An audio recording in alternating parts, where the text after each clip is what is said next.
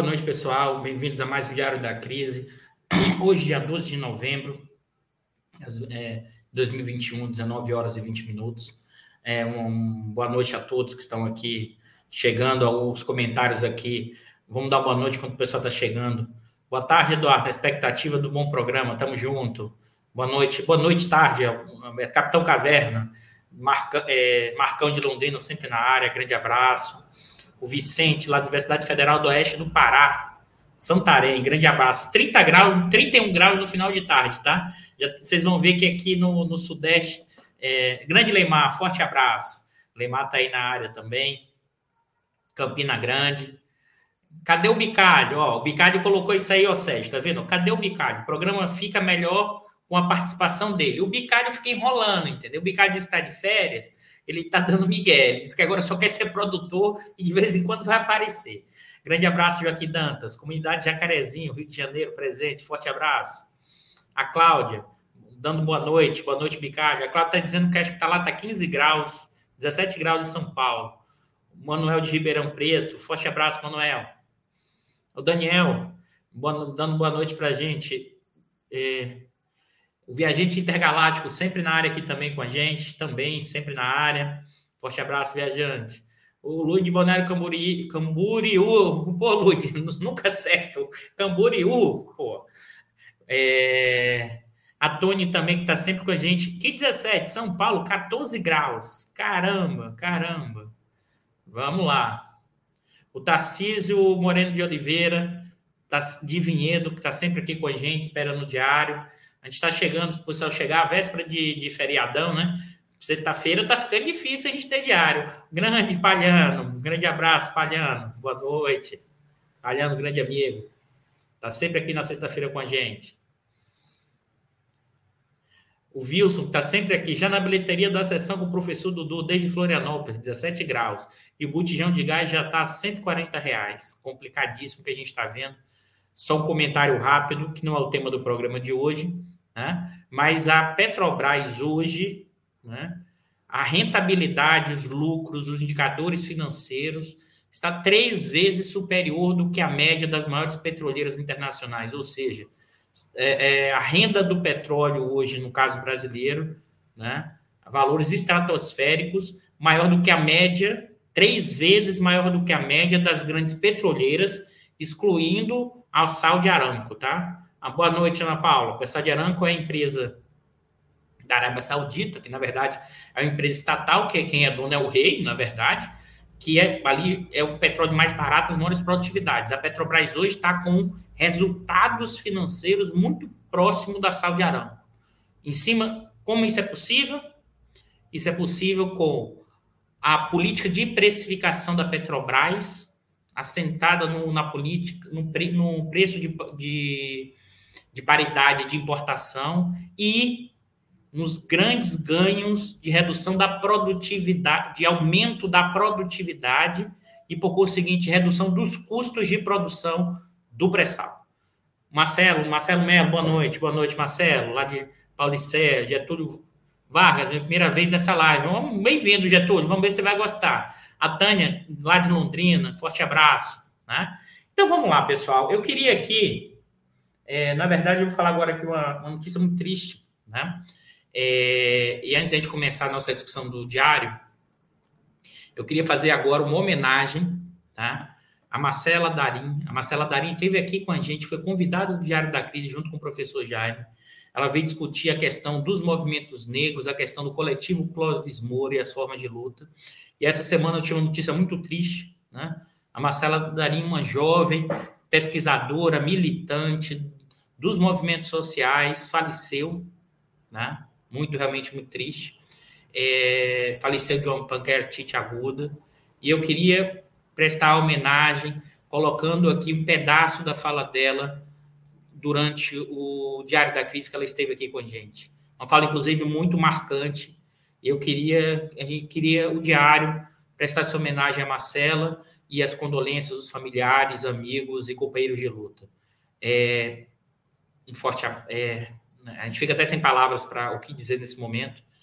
É apenas dizer que para honrarmos a enquanto esteve aqui a presença da Marcela, seguiremos na luta, nas transformações, no conhecimento, nas disputas, na compreensão da realidade e nas formas de transformação dessa sociedade brasileira profundamente desigual socialmente e racialmente. Então, assim, essa é a homenagem que tenho. Vou colocar aqui a fala da Marcela e todos os meus sentimentos dos familiares, mas seguimos na luta deixada e levada e levaremos à frente a luta levantada pela Marcela. Um forte abraço a todos. Depois a gente volta depois dessa homenagem. Todo mundo, eu sou a Marcela. Falar primeiro um pouco do coletivo, assim, porque eu acho que a história do coletivo é muito bacana.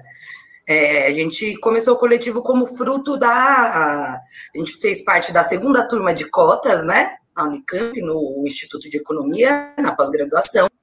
E aí a gente organizou esse coletivo como uma forma, na verdade, de se orientar e se, enfim, uma, um grupo de apoio mesmo, intelectual, né? A gente que é hostil aos negros, e foi tomando forma. A gente conseguiu, a gente desde o princípio entendeu que não adiantava só se aprofundar na teoria, mas que existe uma necessidade também de fazer política, que era preciso fazer ação dentro e fora da academia também, né? E nesse sentido também o nome do grupo, o nome do coletivo Clóvis Moura diz bastante sobre a gente, né? A gente privilégio de conseguir entrar nesse pequeno espaço dentro da universidade e estamos aí se organizando para poder se apropriar desses conhecimentos, desses autores que são apagados da academia, que são apagados da história, não só o Clóvis Moura, mas como outros atores da América Latina, enfim, né, das ilhas do Caribe, para que a gente possa reconstruir também a nossa história de resistência, reconstruir a luta, a nossa ancestralidade, mas nessa pegada que o Ricardo colocou mesmo, né? De fazer uma nova quilombagem, reviver a quilombagem né, brasileira, e agora a nova formulação que a gente chegou dentro do coletivo é de construir a revolta cabocla, né? Porque a gente não pode esquecer que o racismo é estrutural, mas que o racismo não é só antinegro aqui no Brasil, mas ele nasce é, a partir da luta contra os povos originários, que depois foram denominados indígenas, como forma de apagar também é, a sua origem étnica.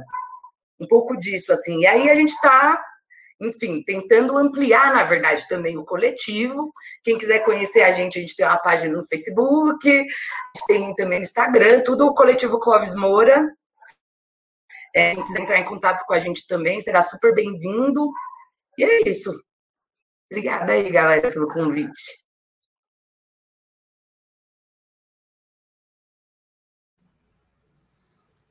Essa é homenagem que o Diário da Crise, eu e o Bicalho prestamos a, a Marcela Darindo e todos aqueles que lutam por transformar esse país tá?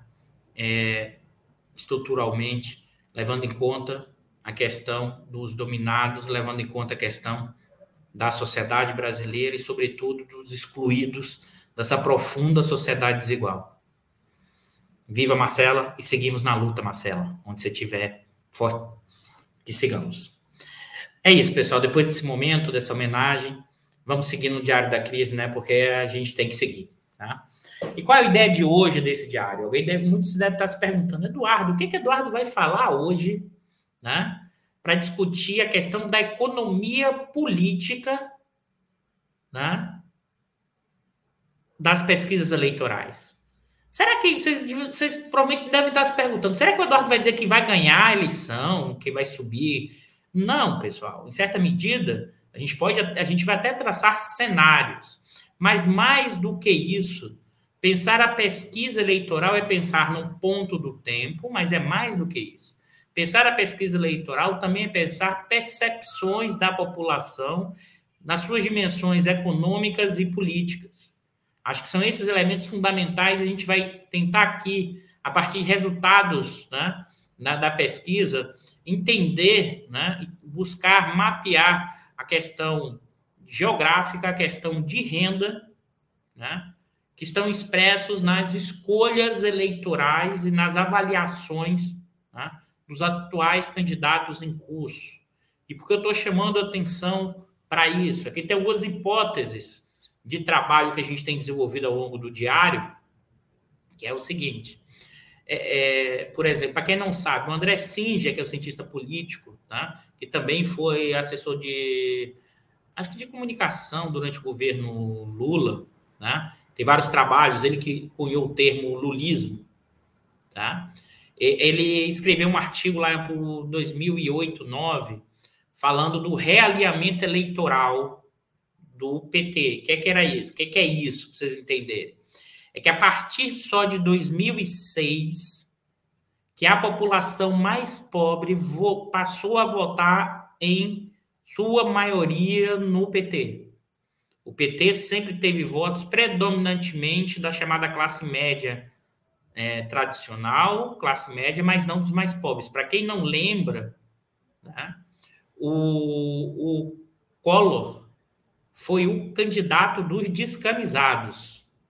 Né? E o que, é que significa descamisados? Aqui acho que é um ponto importante. Essa é a maioria da população. Essa você identifica como? Essa é a parte do trabalho não organizado. É o precariado. Né? Esses são o quê? Esses são os trabalhadores informais, esses são os que fazem bico, essa é a classe operária não organizada. Né? Observe que esse segmento da sociedade só passou a votar no PT, no Lula, porque o Lula foi candidato durante todo esse período, majoritariamente a partir de 2006. Isso ele vai chamar do realinhamento eleitoral do PT. Né? O que a hipótese de trabalho que a gente tem conversado muito, né, Bicalho? Bicalho não vem aqui, mas ele fica no back office agora, ele fica ali escondidinho, dizendo que está de férias, que não, que não quer aparecer, mas a gente conversa bastante para fazer a, a, pauta do programa, inclusive, porque, por incrível que pareça, a gente faz pauta, tá, pessoal? A gente faz pauta. É, o que, é que significa essa discussão do realinhamento eleitoral? Tem um realinhamento eleitoral, ou seja, uma questão da cena política, do partido. Só que eu estou acrescentando né, uma dimensão a mais. Né? O FHC está perguntando qual seria a extensão da categoria looping contemporaneamente. Acho que o, o FH, acho que é importante te responder, porque a ideia, no caso, se você pensa na formação social brasileira, uma parte expressiva do trabalho não organizado, ele pode, tá ele pode ser enquadrado como looping. FHC não, desculpa, FH, claro, desculpa. O FH já ficou pé da vida comigo, desculpa, FH. FHC pega mal, né? Então, o que acontece? É, FH, o que, que acontece? É, é evidente, você tem um mercado de trabalho no Brasil altamente precarizado estruturalmente, você tem um contingente enorme, sempre teve historicamente um contingente enorme de pessoas fora da carteira assinada e no bico, né? É, o Pedro aqui, bota aí, Bicalho. O Pedro está dizendo: o termo classe média não é muito weberiano. Tá certo, Pedro. Vamos lá. Porque aqui tem uma diferença do que é a classe média tradicional e do que é a nova classe média. Você tem razão, Pedro. Esse termo é muito mais weberiano do que marxista. Na verdade, o que é chamado como classe média tradicional no Brasil está é, tá entre os 20% mais ricos. Você pode dizer que isso é rico na distribuição de renda e que o que seriam os no, nova classe média, isso são os novos proletariados brasileiros, os novos operários brasileiros da fábrica ou do serviço, como o, a chamada classe média europeia e norte-americana, né?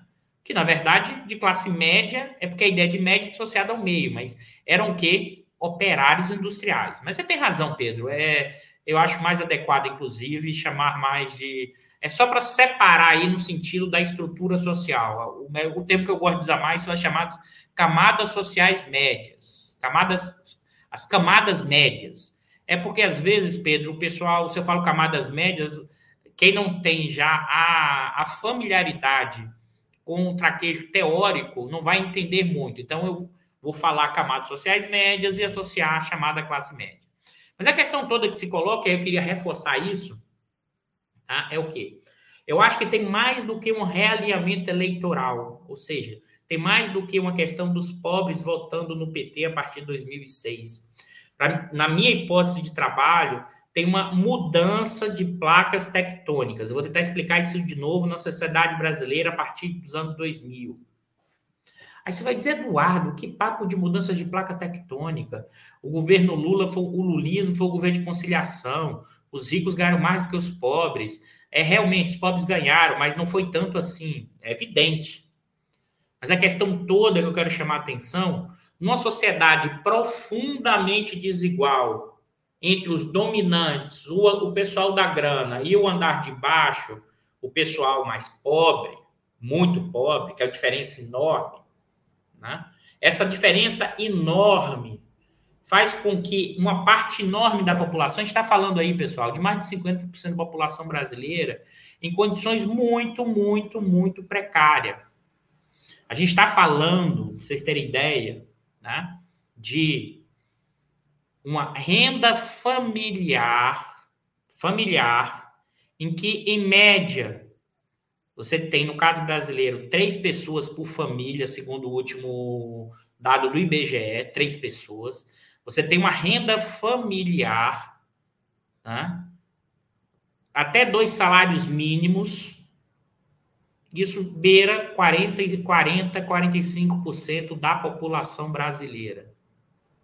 Entre 40% e 45%. Ou seja, está falando que uma família e o seu conjunto recebe, né, em recebe a, no máximo, tá? Recebe no máximo dois salários mínimos por o conjunto familiar. Sendo que nessa família tem três pessoas, elas recebem no máximo né, dois salários mínimos dividido por três. Né? Ou seja, dois mil, no máximo 600 reais per capita. Isso representa, representa em torno de 40% a 45% das famílias brasileiras. Né? É só para a gente ter ideia de escala. E, que que, e aí, qual é a mudança da placa tectônica que eu queria reforçar tá? para vocês. Tá? A mudança de placa tópica é o seguinte: na hora que você incorporou pelo consumo, evidentemente, ou na hora que você aumentou o salário mínimo, na hora que teve o crescimento econômico, na hora que facilitou o crédito, mesmo que seja para financiarizar as pessoas, mas na hora que você fez toda essa dinâmica em conjunto, o aumento das políticas de transferência de renda, né? que do Bolsa Família, os dois principais fatores explicativos, esses estudos do IPEA, né, que mostram os principais fatores da, do dinamismo do aumento da renda da população brasileira, né, é importante, é, o, o Sérgio está falando, é uma verdadeira miséria. Eu faço questão de reforçar sempre esses dados, porque as pessoas, não a camada social média, que uma parte de quem está nos assistindo aqui, outra parte não, mas não tem noção né, é, vive numa bolha muito separada da profunda desigualdade que é a sociedade brasileira. Tá? E aí, qual é o ponto que eu queria chamar a atenção? Qual é a mudança de placa tectônica? Uma parte dessa população, a gente está falando de 50% até 60%, melhorou significativamente as condições de vida dele em relação ao que era anterior. É evidente que, se você olhar, os ricos ganharam até mais. Mas a gente está falando de uma situação que as pessoas passaram a ter água, por exemplo, no sertão, a energia elétrica. Mas é mais do que isso. Essas pessoas que sempre venderam essa força de trabalho, no sentido do trabalho manual, que historicamente sempre foi desvalorizado no caso brasileiro, sobretudo pelos efeitos da escravidão no Brasil. Tá? sobretudo pelos efeitos da escravidão. O trabalho manual sempre foi colocado no segundo plano, mas ainda sempre recebeu muito pouco, né? sempre foi considerado um trabalho menor. Os filhos desses trabalhadores manuais não enxergavam possibilidade nenhuma de, por exemplo, ir para a universidade. Isso muda de forma significativa, mais ainda. Com as cotas estabelecidas nesse período, são os filhos dos trabalhadores manuais mais pobres e negros. Tá? Isso muda o horizonte a projeção de futuro das pessoas. Elas passaram, mesmo com a renda que deveria ter melhorado muito mais, mas não melhorou, mas melhorou, você mudou significativamente a trajetória de muita gente. E mais ainda, uma parte da população enorme passou ao quê? A querer ter o seu representante direto. Por que eu estou chamando a atenção disso? Porque a minha hipótese é que o fenômeno como o Collor não tem condições nenhuma de se repetir hoje na estrutura social brasileira, porque hoje o voto tem uma ligação de uma representação muito mais associada aos seus valores específicos. O que, que é isso? Está muito mais associada ao seguinte: olha, eu sou um segmento de classe mais baixa, eu quero alguém que me represente diretamente, seja nos meus valores valores morais, é importante isso, claro, seja por aquele que acha que vai melhorar as minhas condições de vida. Essa chave é fundamental para entender o que a gente está vivendo hoje, para entender as pesquisas eleitorais e para entender a trajetória dos últimos anos. Né? O realinhamento eleitoral que aconteceu com Lula, ou seja, dos mais pobres votando no Lula, eu acho que é um fenômeno ainda mais estrutural do que só na questão do PT. Os mais pobres, segmento da sociedade, passou a votar a partir de seus interesses mais imediatos, não só no âmbito municipal e estadual, mas também no âmbito federal e para o executivo federal. A partir de seus interesses econômicos, dos seus interesses políticos barra ideológicos.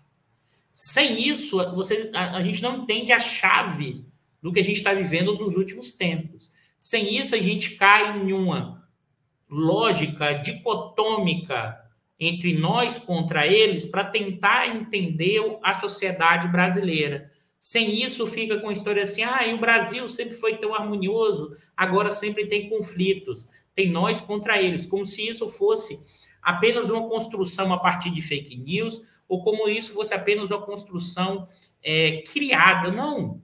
O que nós estamos vivendo, né? o que nós estamos vivendo é uma mudança expressiva. Não dá para dizer, Getúlio, uma democracia direta. Não dá para dizer que é uma democracia direta.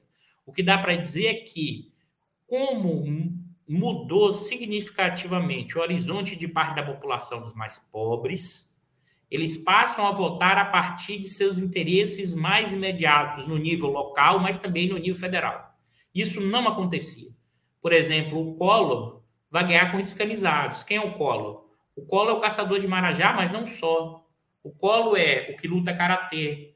O Collor é o que anda de jet ski. O Collor é o jovial, o bonitão. Ou seja, um pouco inclusive do que era, se você olhar, os padrões das novelas nos anos 80 e início dos anos 90, em termos de estética da Globo, por exemplo. Sempre era o quê? Era o mundo, o mundo do Leblon, do Rio, do Leblon especificamente. Era o mundo do Leblon. E as pessoas assistiam aquilo se conectando com a ideia, ah, é uma coisa inatingível, inalcançável, eu estou fora desse jogo, mas sonhando, meio, meio. E se você olhar, mesmo no padrão estético das novelas da Globo, ele muda a partir dos anos 2000, porque a população vai se conectar mais, vai consumir, inclusive, cultura a partir de um valor mais próximo, que é a Avenida Brasil. E, a, e se você olhar, a própria Record vai entrar com as novelas também nesse campo mais popular, mas também religioso, porque tem a ver com o quê? Com ampliação né, dos evangélicos no conjunto da sociedade brasileira. Né? Observe que isso, esse elemento né, que tem a ver, sim, com a melhora de renda, e, e a melhora de renda, você pode dizer, Eduardo, porra, os caras ganhavam 500, passaram a ganhar 1.500, isso é melhora de renda? Alguém classe média vai, vai ah, não mudou nada a vida, muda completamente. Muda porque mudou o horizonte, mudou a perspectiva, mudou a possibilidade, sim, eu também posso. Aí alguém poderia estar dizendo, pô, Eduardo, você está parecendo com de autoajuda, eu também posso. Não é isso, pessoal. São coisas diferentes. Uma coisa é quando você não acha, você nem sabe que existe uma universidade federal. A maioria da população brasileira mais pobre nem sabia que existia uma universidade federal, que existia uma universidade que você poderia entrar sem pagar. Pessoal, isso parece insano, mas não é, porque, por exemplo, alguns alunos aqui do Estudo de Economia que fizeram é, foram para universidades públicas aqui no Rio de Janeiro, em bairros mais distantes, as pessoas não sabiam que era o FRJ. Observe isso. Isso aqui é fundamental ainda hoje. Mas isso reduziu de forma significativa no período, sobretudo a partir dos anos 2000, porque as pessoas ganharam uma renda e elas passaram a querer mais em outros horizontes. Elas passaram, e não só pelo consumo, mas também elas passaram com a cota a entrar na universidade, elas passaram a entrar em outros espaços. É claro que os outros espaços não os receberam de forma aberta, não. Pelo contrário, os receberam de forma reagindo. Né? Reagindo. O Sérgio está falando aqui, aquela história que nordestino volta pela barriga. Aqui, ó o Sérgio Montenegro. Aquela história que o nordestino vota pela barriga, ora as bolas. E os financistas da Faria Lima vota pelo direito por ideologia. Observe que acho que esse que é o ponto fundamental antes da gente entrar na discussão das pesquisas eleitorais. É isso mesmo, Sérgio. O pessoal colocava o seguinte: olha, os mais pobres votam porque recebe um tijolo ou porque recebe comida como se os pobres não votassem de forma pragmática para resolver as suas questões e como se os ricos votassem apenas pelo bem comum, como se não tivessem interesses né, estruturados a partir das práticas do bloco no poder para o quê? Para garantir a maior parte do orçamento para o bolso dos mais ricos. Então, é, é um discurso que torna, né, um discurso que torna né? O, é, os mais pobres como os responsáveis pelos erros eleitorais. Né? Esse é o argumento recorrente dessa classe média, ou nesse, vamos dizer, nesses mais ricos. Vamos, em vez de chamar classe média, parte das camadas sociais médias. Aí a gente está falando da pequena burguesia, a gente está falando dos profissionais autônomos com alto salário, a gente está falando de parte da sociedade que está muito mais próximo dos ricos do que dos mais pobres. Esse segmento sempre enxerga o Brasil assim, ah, o Brasil não presta, o pessoal não sabe votar como se ele não estivesse dentro do Brasil, né? Ou seja, porque ele enxerga todos os problemas, responsabilidades e culpa nos mais pobres. Como se os mais pobres fossem responsáveis pela nossa profunda desigualdade social, e aí, voltando ao argumento do Chico de Oliveira, e não só crítico a isso, mas é, dando é, que é a ideia do, do jeitão. Não é o jeitinho, não é o caráter do brasileiro o jeitinho, no sentido que esse é o problema do país. Né? É o contrário. O jeitinho é a forma de tentar driblar. Eu já botei até, Bicalho, eu acabei de botar o Sérgio. Obrigado, Bicalho. Tá vendo? O Ricardo deu saidinha, mas já voltou. Acabei de botar o, o Sérgio. A questão toda que se coloca né, é o drible para fugir do jeitão. E o que é o jeitão? São os nossos setores dominantes que burlam as regras, agem de forma sociopata para manter o lucro, a lucro a qualquer custo, são autoritários, né, anti-reforma social e escravista. Né? Isso é a estrutura, é o caráter, não da sociedade brasileira, mas dos setores dominantes brasileiros. Esse é o, esse é o jeitão que o Chico de Oliveira vai dizer que vai estruturando a sociedade brasileira. Isso está lá nos golpes de 64, no golpe de 16, isso está lá na nossa história, está na forma como a reação a movimentos populares como Canudos, contestados, e a forma como os poderes policiais operam nas periferias da cidade para controlar essa massa né, populacional que não pode descer o morro. Ou se descer o morro, tem que descer de forma contida, e se descer, tem que descer de qual forma? Tem que descer de forma subserviente. Observe que o argumento que eu estou usando aqui é que sim, tem uma mudança de placa tectônica, e essa mudança de placa tectônica a partir dos anos 2000 tem a ver com melhora das condições de renda dos mais pobres, aumentou, e esse aumento gerou efeitos que vão além da questão econômica e do consumo. Esse é o ponto fundamental, associado com o quê? Com acesso a outros espaços em que os mais pobres tinham uma escala muito pequena. Muito pequena. Os mais pobres negros tinham uma escala muito pequena. Como diz a Marcela, os mais pobres negros e caboclos tinham um espaço mínimo. A universidade era estruturada para os ricos. Tá? Então, esse é um elemento que gera uma profunda mudança. Tensões, alguém falou do GSEC, o João Carlos está falando aqui. Profundas mudanças nas institucionalidades, nos espaços, nesses novos espaços. E aí, essa reação do que o GSE chama de classe média, mas a gente vai chamar de camadas sociais médias, ou seja, desse segmento da sociedade de pequena burguesia, de profissionais autônomos, de gerentes, que estavam muito mais próximos dos ricos, a gente está falando aí do 20, em torno de 20, 30% mais rico, passam a reagir a esses espaços, nesses espaços, pela, pela convivência maior com o diferente, com o novo, com aquele que não necessariamente vai se comportar com aquela suposta saber, conhecimento ou um suposto é, olhar de, ou questão de superioridade enquanto o resto da sociedade brasileira. Então, isso é uma reação profunda, e aí concordo você, tem essa reação profunda que é moral, política e é moral e política, tá?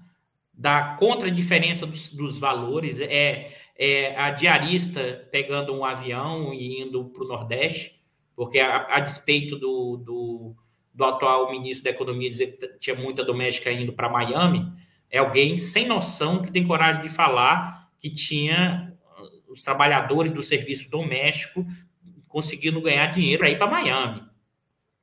É alguém que não tem a mínima noção do que é a realidade social e econômica brasileira abrir a boca para falar uma sandice dessa. Agora, é evidente que tinha sim esses espaços de tensões, foram vários casos de pessoas que antes não pegavam um avião. Eu me lembro, inclusive, ai, o aeroporto está igual a rodoviária. Olha, olha aqui, argumento mais preconceituoso de classe da estrutura social brasileira. Agora, evidentemente, evidentemente que tem mais do que isso, no caso da, da, da, da reação das chamadas classes médias ou dessas camadas sociais médias. Pessoal, deixar isso claro com números. Que segmento você está falando, Eduardo? Eu estou falando de pessoas de renda familiar entre acima de cinco salários mínimos. A gente está falando de 30%, 20% no topo dos 30% mais ricos da sociedade brasileira. Né? Eu estou falando desse segmento e reage, mas reage também por quê? Não só por essas questões, mas também porque aqui é o ponto-chave para entender é, as tensões econômico, é economia política. E a economia política também incorpora o político ideológico, mas tem, em última instância, a questão econômica. É porque o que acontece? Com o crescimento econômico, com a geração de emprego, os trabalhadores, os trabalhadores manuais, né, puderam solicitar numa, na questão da barganha salarial, obter maiores salários. Os trabalhadores e trabalhadoras domésticos, do trabalho doméstico, resolveram sair dessa atividade e ir para outra. Então você reduziu os contingentes de trabalhadores domésticos. Né? Isso, o crescimento econômico gerou um aumento do poder de barganha dos trabalhadores. Os trabalhadores passaram a escolher emprego. Isso gerou, sim, aumento dos salários, sobretudo dos serviços. Os economistas à época, lá em 2011, 12, 13, falavam assim: a inflação de serviços, isso afeta a população, os mais pobres. Mentira. A inflação que afeta os mais pobres é essa hoje, que é de alimentos. A inflação que afeta os mais pobres é a inflação de alimentos. A inflação que se viveu nos anos 2011, 12, 13, que teve como fundo principal a questão dos ganhos salariais, que é chamada inflação de serviços, era o cabeleireiro, era você ir no restaurante. Isso que ficou mais caro. Isso tem a ver com o quê? Em parte, com o aumento do salário desses segmentos da sociedade, puxado pelo aumento do salário mínimo, que é o farol disso tudo. Então, para essa chamada, essa camada social média, esses prós 30% mais ricos, ficou mais caro ir no restaurante. Ficou mais caro ir no cabeleireiro. Porque estava aumentando o salário desses segmentos que trabalhavam com esses serviços, que é a maior parte da sociedade brasileira. Isso a gente chama de, de um momento em que você tem aumento da inflação estrutural decorrente do próprio crescimento econômico, decorrente do que das melhoras das condições salariais, que isso é temporário, só que essa burguesia o quê? E essas classes eh, camadas sociais médias fizeram o quê? Reagiram não só pela participação dessas pessoas nos espaços de convivência, mas também porque o bolso ficou mais complicado, porque é impossível as camadas sociais médias, por exemplo, considerado nos países centrais, ter trabalhadores domésticos. É impossível as camadas sociais médias nos países centrais é, ir em restaurante duas, três vezes na semana. É impossível as camadas sociais médias nos países centrais, Europa Estados Unidos, ter carro e pegar táxi.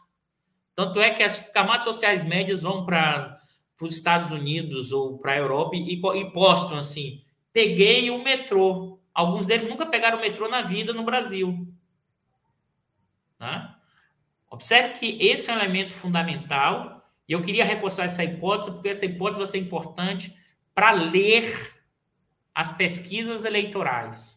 Para ler as pesquisas eleitorais, inclusive com os votos, ou as, não voto, a intenção de voto, tanto do Lula quanto do Bolsonaro e dos outros candidatos. Né? Acho que esse é chave fundamental. Tem uma mudança de placa tectônica em que, por exemplo, já, já começando a entrar nessa discussão, um candidato da chamada terceira via, e aí eu vou classificar aqui o que é terceira via, porque da forma como é feito não aparece nada.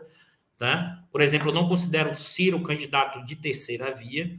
Um candidato de terceira via está associado ao projeto tá? atual do neoliberalismo brasileiro, que é o projeto de desmanche de Butim, que é uma reconfiguração profunda da relação entre Estado e mercado, ou seja, da relação entre capital e trabalho, entre capital e Estado, entre trabalho e Estado.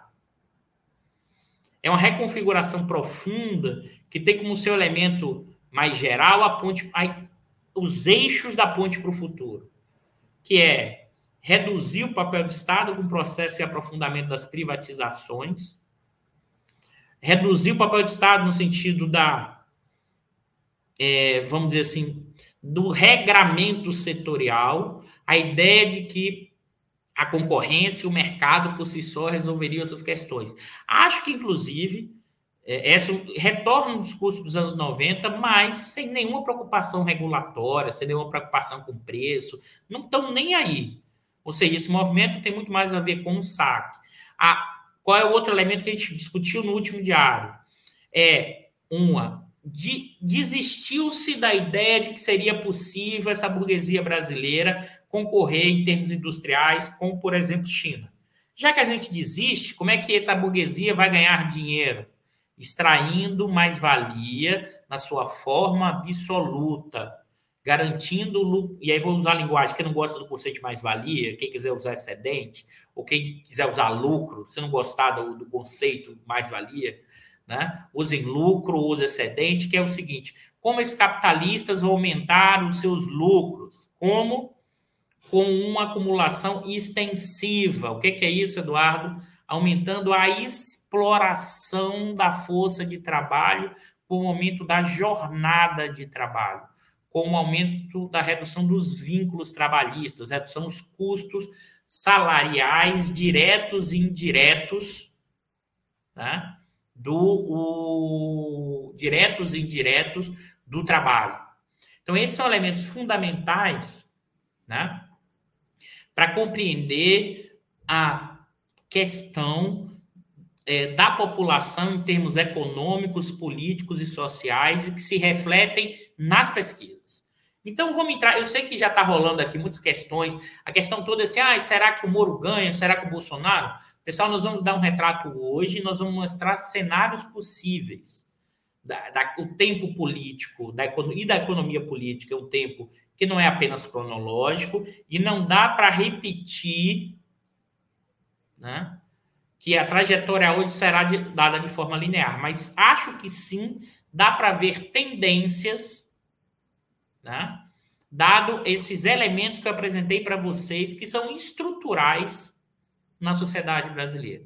Nosso argumento é que você tem essa mudança de placa tectônica, gerou uma mudança eleitoral, mas não só eleitoral, gerou uma mudança de como uma parte enorme dessa população enxerga o devir, enxerga o futuro, enxerga o econômico, político, social. Uma parte, não toda. Eu vou mostrar para vocês, tem um dado que, por exemplo, 35% da população né, não tem nenhum, não se enquadra em nenhum tipo de elemento de esquerda, de centro ou de direita. Desconfio que, inclusive, isso está muito associado nos mais pobres, que tem que matar o seu leão todo dia, que não tem tempo, inclusive, para ter eh, essa discussão, esse debate, porque está na luta diária todo dia né, da sobrevivência. Né? Como já falei para vocês aqui em outros diários da crise também, 10%, aí não sou de família, de pessoas dos mais pobres, durante a pandemia, né, estavam recebendo per capita em torno de 150 reais. Confio que esse valor é igual ou até mais baixo nesse momento, que não tem nenhum tipo de auxílio, nem auxílio emergencial e nem o Bolsa Família nesse momento. Então, acho que esse é o pano de fundo para a gente entender os dados né, na questão da economia política aqui. Eu vou apresentar, sobretudo, mais é, duas pesquisas, tá? As duas pesquisas mais recentes e que estão mais ou menos alinhadas com as, a última pesquisa Datafolha. Eu vou apresentar aqui para vocês, tá? A pesquisa Genial e a pesquisa. Opa, da Vox Populi, tá? Eu normalmente apresento mais a questão da Vox Populi, mas eu vou ou da Datafolha, tá? Mas eu, ela não saiu ainda essa semana, mas mostra uma tendência parecida. Então, eu vou mostrar primeiro alguns grandes números dessa pesquisa, das duas pesquisas, para depois a gente comentar e ao longo a gente vai comentando sobre esses dados. Então, vamos lá. Compartilhar aqui com vocês.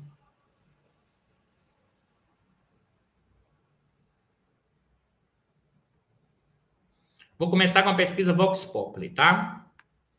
Eu não vou apresentá-la toda, vou apresentar alguns dados principais para a gente discutindo aqui.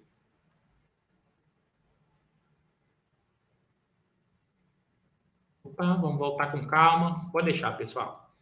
Essa é uma pesquisa com 2 mil entrevistados, tá? Margem de erro de 2%. Então, vamos lá.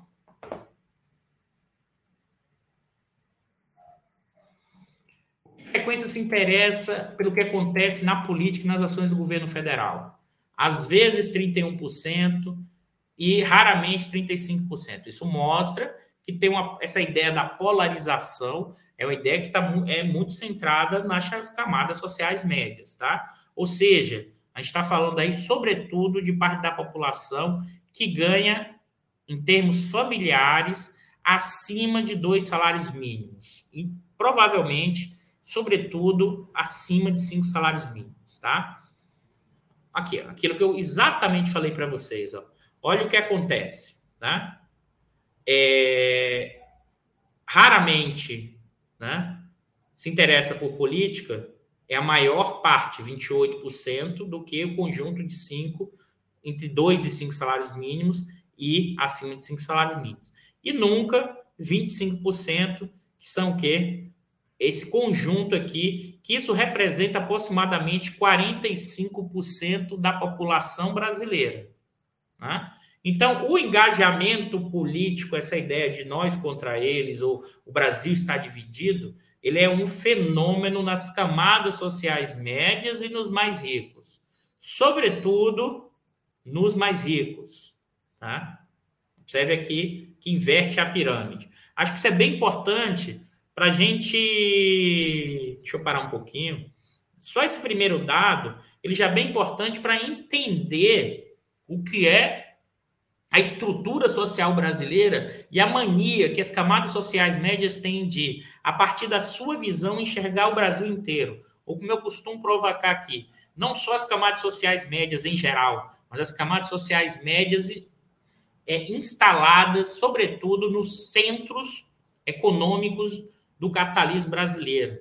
Eu costumo dizer que é a síndrome de como as classes sociais médias, as camadas sociais médias, melhor dizendo, né, elas enxergam a partir de uma visão sudestina do sul do país, do grande centro urbano e mais ainda, do grande centro urbano nos localizado territorialmente no grande centro urbano, nas regiões mais ricas da cidade. Ela enxerga a sociedade brasileira a partir da visão dela. Essa é uma dificuldade enorme dos analistas, inclusive atuais, também da ciência política e da economia, que eles misturam os desejos e a realidade dele para fazer a interpretação do Brasil. Ou seja, viram análise do desejo, ou viram análise a partir da sua perspectiva de olhar a realidade limitada a partir de um horizonte restrito. E enxerga o Brasil, por exemplo, como se tivesse uma polarização política extrema em todo o conjunto da sociedade. Esse dado mostra que, por exemplo, quase metade da população brasileira, na metade da população brasileira, dos mais pobres, 50% não tem uma discussão de, no sentido de esquerda, direita ou centro, mas tem sim os seus interesses né, é, é, pragmáticos operando o tempo inteiro, inclusive na questão eleitoral né, e na questão de avaliação política. Aqui, pessoal, isso é um gancho importante que muita gente tem dificuldade de entender, porque né, votos do Lula, quando o Lula. Ah, só para recordar, isso é interessante. Muita gente estava dizendo assim: ah, o Bolsonaro ganhou por causa da facada só. Pessoal, o Bolsonaro ganhou por um conjunto de eventos. Um conjunto de eventos. Né? Primeiro evento importante, é claro, o Bolsonaro é um candidato do partido militar desde 2005 e 2006, mas dentro do partido militar também tinha uma tensão se valia a pena, se o Bolsonaro tinha chance ou não. Foi o Vilas Boas que comprou a ideia que o Bolsonaro tinha chance. Tanto é que o Bolsonaro agradeceu para ele depois. Uma parte do partido militar achou que o Bolsonaro não era viável eleitoralmente, né?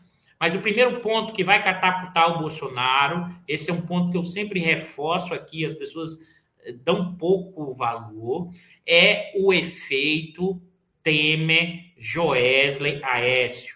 Isso implodiu por dentro o sistema político e partidário brasileiro, sobretudo o que passou a ideia é o seguinte: todo mundo é corrupto, não é só o PT. O PSDB também. O Aécio era o candidato que tinha nas pesquisas eleitorais até então de estourar isso, a maior chance de ganhar a eleição é evidente.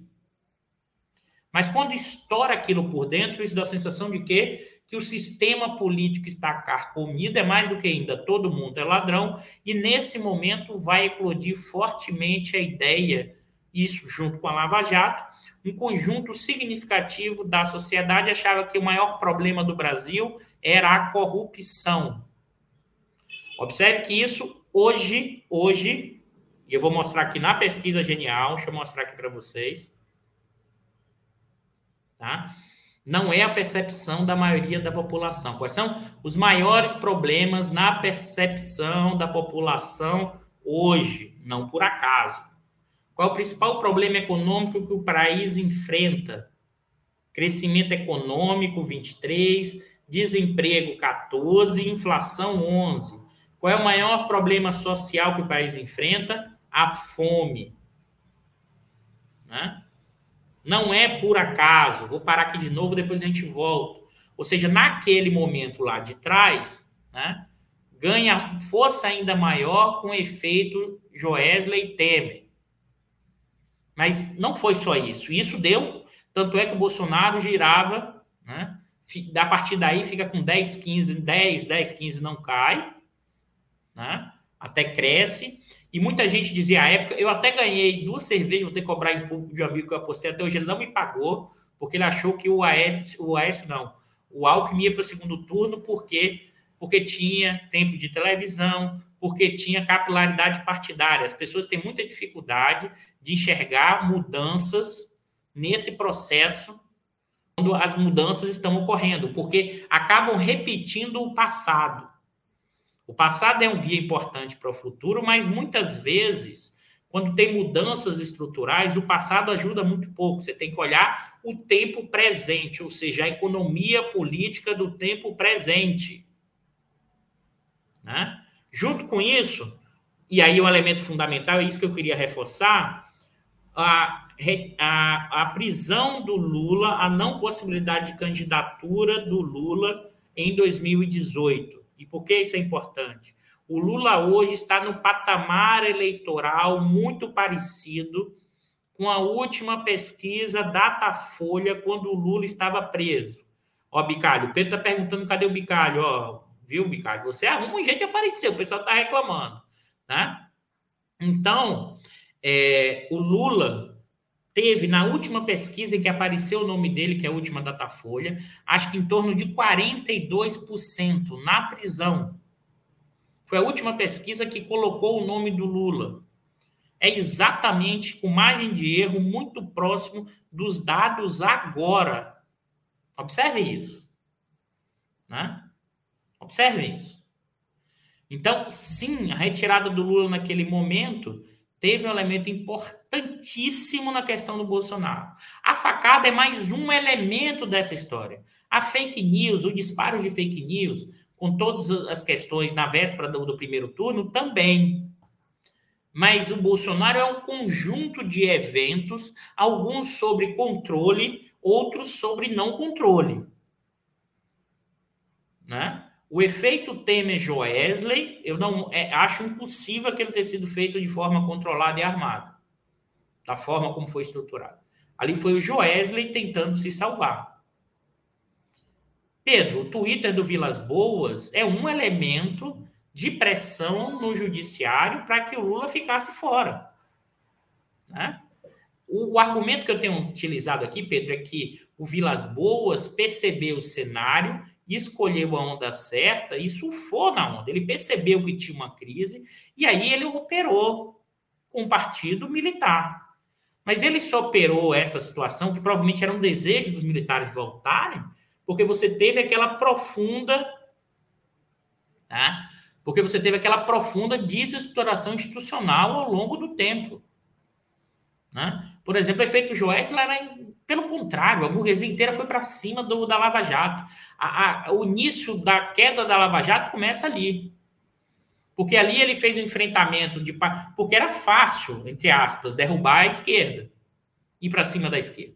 Mas você começou ali para movimentos né, significativos de uma parte da burguesia. Aí eu não esqueço de dizer, eu lembro do economista Marcos Lisboa, né, escrevendo no jornal, na Folha de São Paulo, uma coluna, dizendo que agora a Lava Jato estava exagerando porque ela ia parar a reforma da Previdência.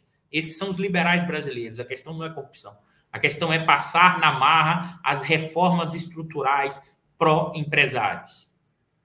Isso é a característica e o caráter dos liberais brasileiros, em sua grande maioria. Tá? Então, observe, é nesse elemento né, que a gente tem que olhar, e pelo menos é nessa análise que eu penso ao que é a vitória do Bolsonaro, como conjunto de elementos que estruturam isso. E mais, olha que interessante, o Lula está no patamar que ele tinha quando estava na cadeia. Né?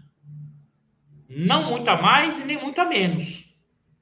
E se você observar, pessoal, em termos de primeiro turno, é o patamar muito parecido que historicamente o PT tem desde 2016.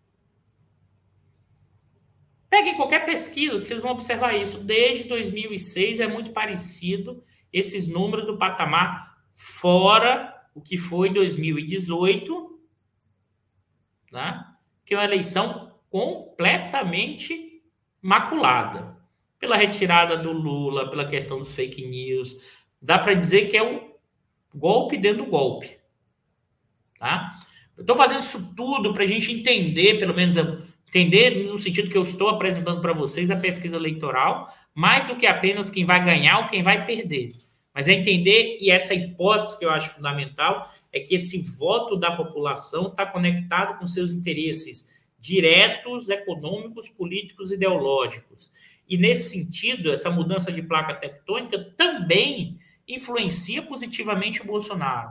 O Bolsonaro não é apenas um candidato, ele é um candidato da ideia do fora do sistema, mas é aquele que também se comunica com parte da população de uma forma mais direta, mas também mais do que isso. É um candidato que também representa interesses de parte da população na sua dimensão moral e de valores religiosos. Numa sociedade que aumenta proporcionalmente o número de evangélicos, o Bolsonaro, né? É complexo isso, porque o Bolsonaro ele já se, se batizou umas quatro vezes, né? Quem, quem é, na verdade, pentecostal ali evangélico é a mulher do Bolsonaro. Bolsonaro, só que eu me lembro, já, já se batizou umas quatro ou cinco vezes é, ao longo desses últimos anos. Mas ele leva esse discurso, e aqui as pessoas têm essa dificuldade, porque como ele leva esse discurso, tem um descolamento ideológico em relação ao material, aquilo que o Polanyi se chamava de autonomia relativa, nesse caso do ideológico em relação ao material, de uma parte da sociedade que apoia o Bolsonaro. Né? E aqui, aqui é interessante, eu conversando com, com o Rafael, que estuda religião, né? É, teve aqui com, com a gente também no diário, eu não lembro qual o diário, depois você coloca para mim, Bicalho, qual foi o número.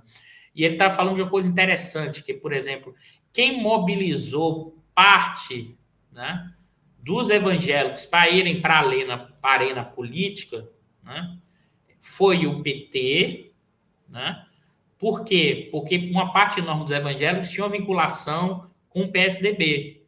E esses evangélicos, a partir de 2015, 16, ali com Cunha, eles ganharam uma vida própria no que sentido? Eles, não, eu não vou ou com o PT ou com o PSDB. Eu vou né, como alguém que represente os interesses diretos dos evangélicos.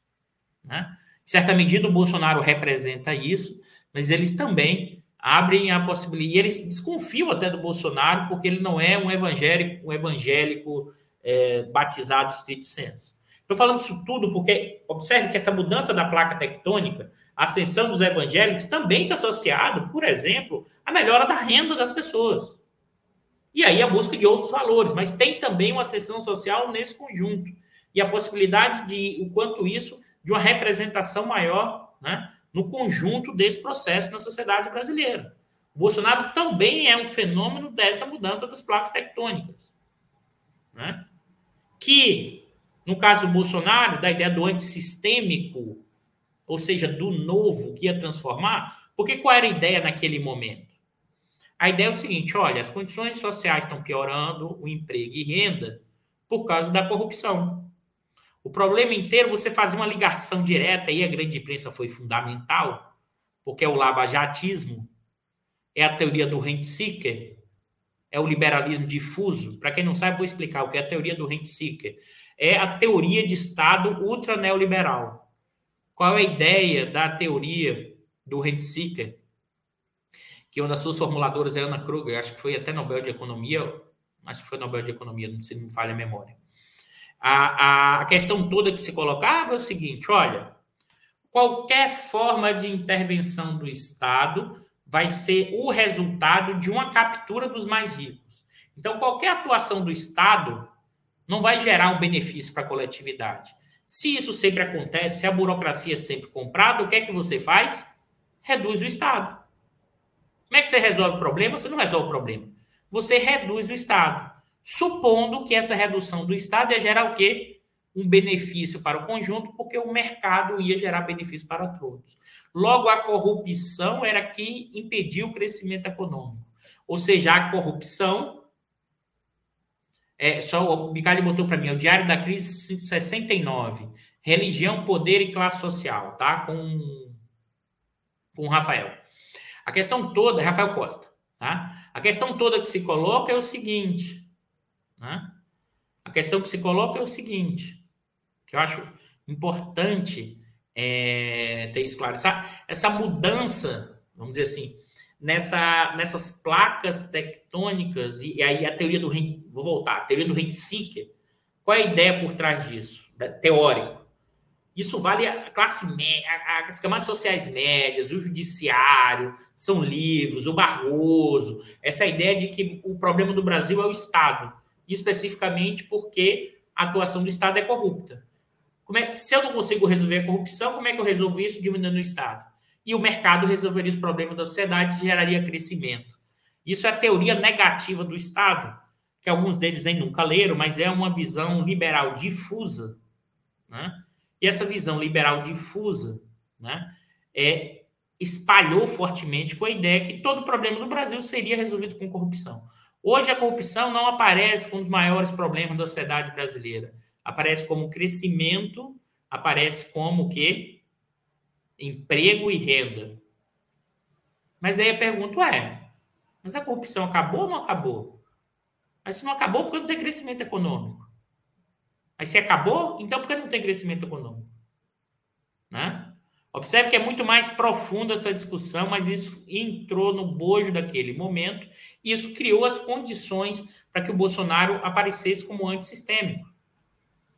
Nesse sentido, por isso que eu digo, dificilmente se repetirá um fenômeno lacolo. Nesse sentido, e já adiantando, a minha hipótese é que o Moro terá muita dificuldade eleitoral se o Bolsonaro estiver na campanha. Aí, assim, nesse nível aí eu já não posso dizer nada. Mas caso o Bolsonaro desista, acontece alguma coisa no meio do caminho do Bolsonaro, e o Bolsonaro desista de ser candidato, aí sim o Moro será o candidato. Mas o Moro não será a terceira via, esse é um erro. O Moro é a segunda via da extrema-direita brasileira. Né? E por que isso? Não por acaso, deixa eu colocar esse cenário aqui para vocês também da, da pesquisa, tá?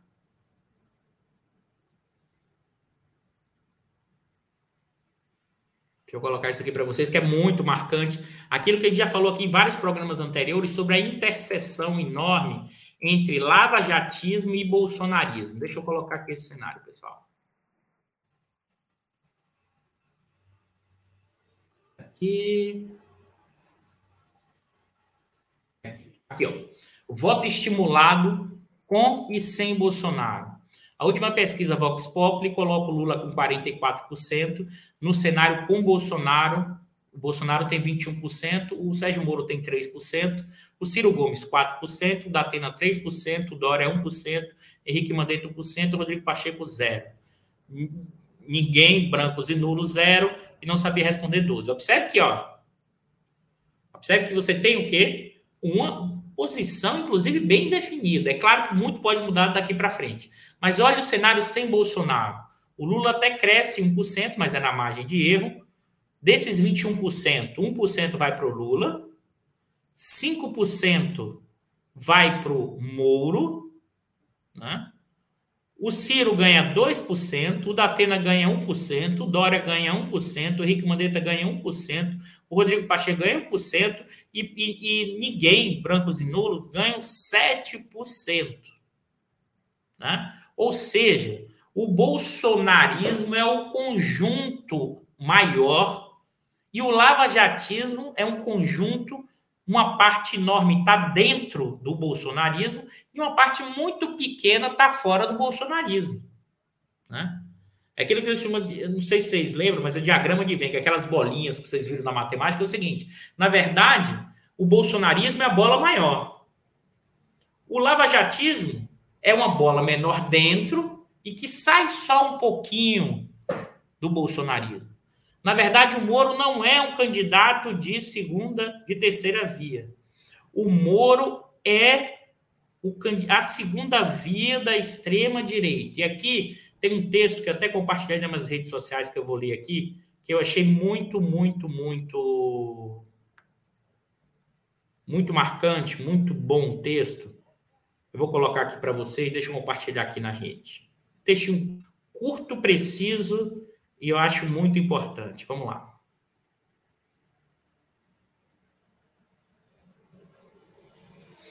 texto do Tiago Amparo. O Tiago Amparo é professor do, do direito é, da FGV. Tiago Amparo, Bolso Moro, uma radiografia. Tiago Amparo. O que, não são, o que não se pode dizer de Sérgio Moro, o político, é que não possui um projeto de país, pois o possui. Moro é perigoso por ser um Bolsonaro que sabe usar garfo e faca. Veste roupa paliatável a uma elite autoritária mais envergonhada. Ao andar de cima, incorpora retórica privatista, que soa como violino no Titanic afundando. Ao andar de baixo, apela para o sentimento anti-Estado mais punitivista, que encanta uma classe média que se vê como pobre e uma classe pobre que se vê como empreendedora. Moro candidato põe, põe, põe uma focinheira do bolsonarismo mas esquece a coleira, mantém vivo o radicalismo messiânico, do qual é parte, mas copta para si a fala mansa. Moro não ganhará a eleição, mas sabidamente se entranha no espaço ideológico que a direita democrática tucana deixou vaga ao ser deixar seduzir pelo bolsonarismo. A diferença entre Sérgio Moro e Jair Bolsonaro não é de espécie, mas de tom.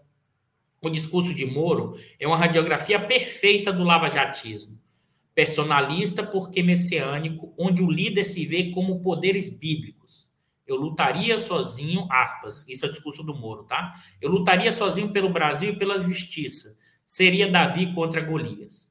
Populista porque desconfia das instituições, aspas, discurso do Moro no lançamento de campanha. É a máquina pública voltada para si mesma moralista, porque quer ser visto em oposição ao mundo de políticos degenerados, aspas, discurso do Moro, não tem uma carreira política. Neoliberal de apelo populista, porque prega meritocracia num país de desigualdade abismal, aspas. Acreditamos no potencial de cada um. Apela para o social, aspas, erradicar a pobreza, mas ao desmontar o Estado, não oferece alternativas senão o vácuo. Reforma no sistema confuso de impostos. O país está agora diante de um presidenciável que une conservadorismo sebastiânico e neoliberalismo num terno alinhado. Aí eu vou fazer a, as retificações, num terno e num jeito jeca, mas vamos lá. Não há nada, e Jeca aqui eu não estou falando dos mais simples, não. É aquele que se coloca de uma forma cosmopolita, mas não tem nenhuma capacidade e nem lógica de operar de forma cosmopolita. É, são as camadas sociais médias nas perif das, da periferia do núcleo capitalista, que é uma camada social média completamente sem noção. Não há nada mais perigoso do que quem prega para não fazer política fazendo. Moro é um anti-herói que, se não diz como Bolsonaro que fuzilará seus oponentes, escreve o excludente de ilicitude que nos levará para a mesma vala. Eu achei esse texto do Tiago Amparo brilhante, um texto curto, direto e mostrando claramente o que representa o Moro. Mas observe bem, e aí eu concordo. Deixa eu ver o que, que o Bicalho ah, o Bicalho falou o termo maravilhoso aqui. É o, cosmo, o cosmopolita provinciano. A gente, no, no, nos textos da gente, né, lá atrás, Bicalho, a gente chamava o lavajatismo de os weberianos messiânicos. Acho que eu fui até gente boa com eles, porque é bem pior, mas assim, mas a ideia do cosmopolita provinciano. Mas isso não é só o Moro, isso também é a expressão dos nossos setores dominantes. Né? O que são os nossos setores dominantes, se você tira a capa, se você tira essa camada, não é o Moro, é o Bolsonaro. Né? Se você tira a camada, a grande parte é o Bolsonaro. Eles nunca admitirão isso, mas é o Bolsonaro. É antissocial, é escravocrata e é autoritário. Tá? Observe, esse texto do Thiago Amparo é maravilhoso para descrever o perfil do Moro, mas eu quero reforçar uma passagem aqui. A minha, dada a minha hipótese nessa trajetória, eu acho que, como ele diz, acho que o Moro só terá, não terá chance eleitoral de passar do primeiro turno caso o Bolsonaro continue na é, como candidato. Tá? E por que isso? Aí eu volto aqui para alguns dados que são importantes. É claro que o lançamento do Moro só foi essa semana, o Moro, o Moro ainda vai aparecer, então pode ser que ele tenha algum tipo de crescimento, mas ele não vai crescer em cima dos votos do Lula, dá para ver isso. Né? Ele vai crescer, sobretudo, em cima dos votos do Bolsonaro. Agora, qual é o ponto que eu queria reforçar aqui para vocês, que é o seguinte: vamos lá, deixa eu continuar aqui na pesquisa. Deixa eu projetar aqui para vocês.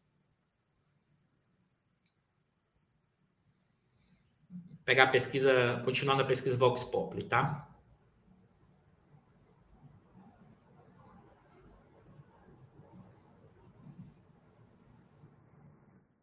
Eu quero voltar aqui. Ah, só para mostrar aqui como você tem uma certa convergência.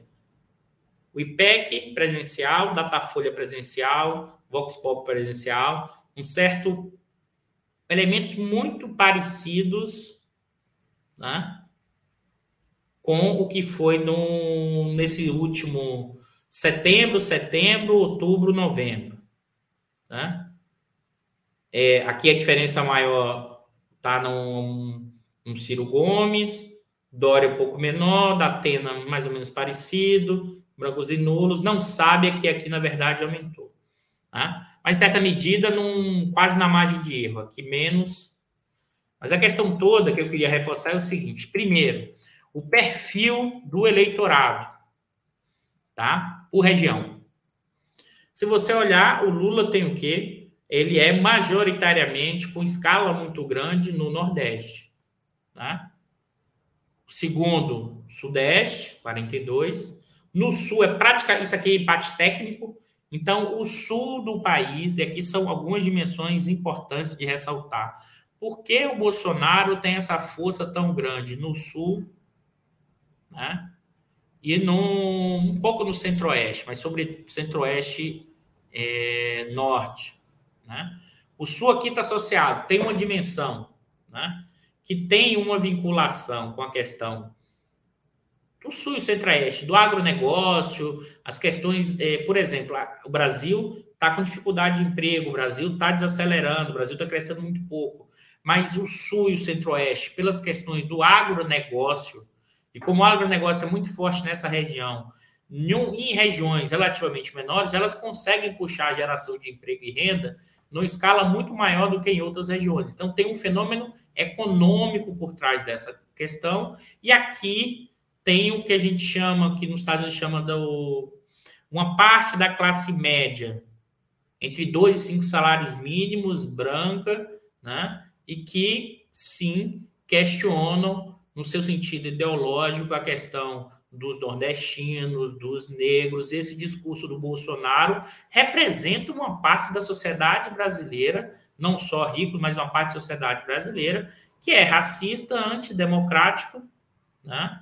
É, que expressam determinados valores. Né? O Bolsonaro não é um fenômeno individual ou de fake news ele tem uma base com parte da sociedade brasileira mais conservadora, mas não só conservadora, de extrema direita. Né? Se você olhar o Bolsonaro, né, é, em termos de na questão de idade, ele, opa, é, sobretudo entre os mais velhos, tá? Na verdade, é que adulto é onde ele tem maior fa faixa é, o Lula é mais ou menos parecido. Né? O Ciro Gomes tem sua maior faixa nos jovens, uma diferença de um ponto percentual. É, aqui tem uma diferença enorme entre homens e mulheres. Então, por exemplo, o Bolsonaro, 25% é, são homens e 18% mulheres, por isso dá média de 21%. Né? O Lula tem mais voto no, no, no gênero feminino. Tá? É, renda, Aqui é importantíssimo isso. Aquilo que eu estava falando, tudo que eu falei do realimento eleitoral tem a ver com isso. No caso do Lula, o Lula é a pirâmide invertida. O Lula tem mais votos nos mais pobres, até dois salários mínimos, a renda familiar, a renda familiar aqui, e vai caindo à medida que aumenta a renda. O Bolsonaro tem menos votos entre os mais pobres e vai crescendo, sobretudo, acima de cinco salários mínimos. O voto do Bolsonaro é o voto dos mais ricos da sociedade brasileira e é o voto dos mais escolarizados. Né? É, 25% do ensino superior. E o ensino fundamental vota menos no Bolsonaro. Né? Por exemplo, o Ciro, o, o voto muito mais do ensino superior em relação ao ensino fundamental. Só que já na questão de, eh, de renda salarial é mais próximo. Tá? Então, observe aqui é, religião, que é o ponto importante. Tá? O Bolsonaro, em certa medida, a diferença, a discrepância é enorme. Por exemplo, entre os evangélicos, o Bolsonaro empata hoje com o Lula. Tá? Entre os católicos é bem mais baixo, 19%. Tá? Sem religião, 16, a média dele é 21, e ele na, em outras religiões é bem mais baixo, né? E o Lula tem mais voto entre os católicos, né? Disparado, sobretudo com a questão dos evangélicos, mas tem uma votação até significativa entre os evangélicos nesse momento. A questão racial, tá? O Lula, isso aqui é muito marcante, né? Entre os negros, Lula tem 55% dos votos e o Bolsonaro apenas 13% dos votos. Os pardos votam 45% no Lula e Bolsonaro 21%. E os brancos, só 36% votam no Lula, sendo que o Lula tem 44% e o Bolsonaro 28%. É... Pessoal, assim, é impressionante quando você pega esses dados para fazer uma análise de economia política, como eu tentei fazer com vocês até antes, antes no sentido das categorias dos elementos, para não ficar apenas na discussão quem ganha e quem perde.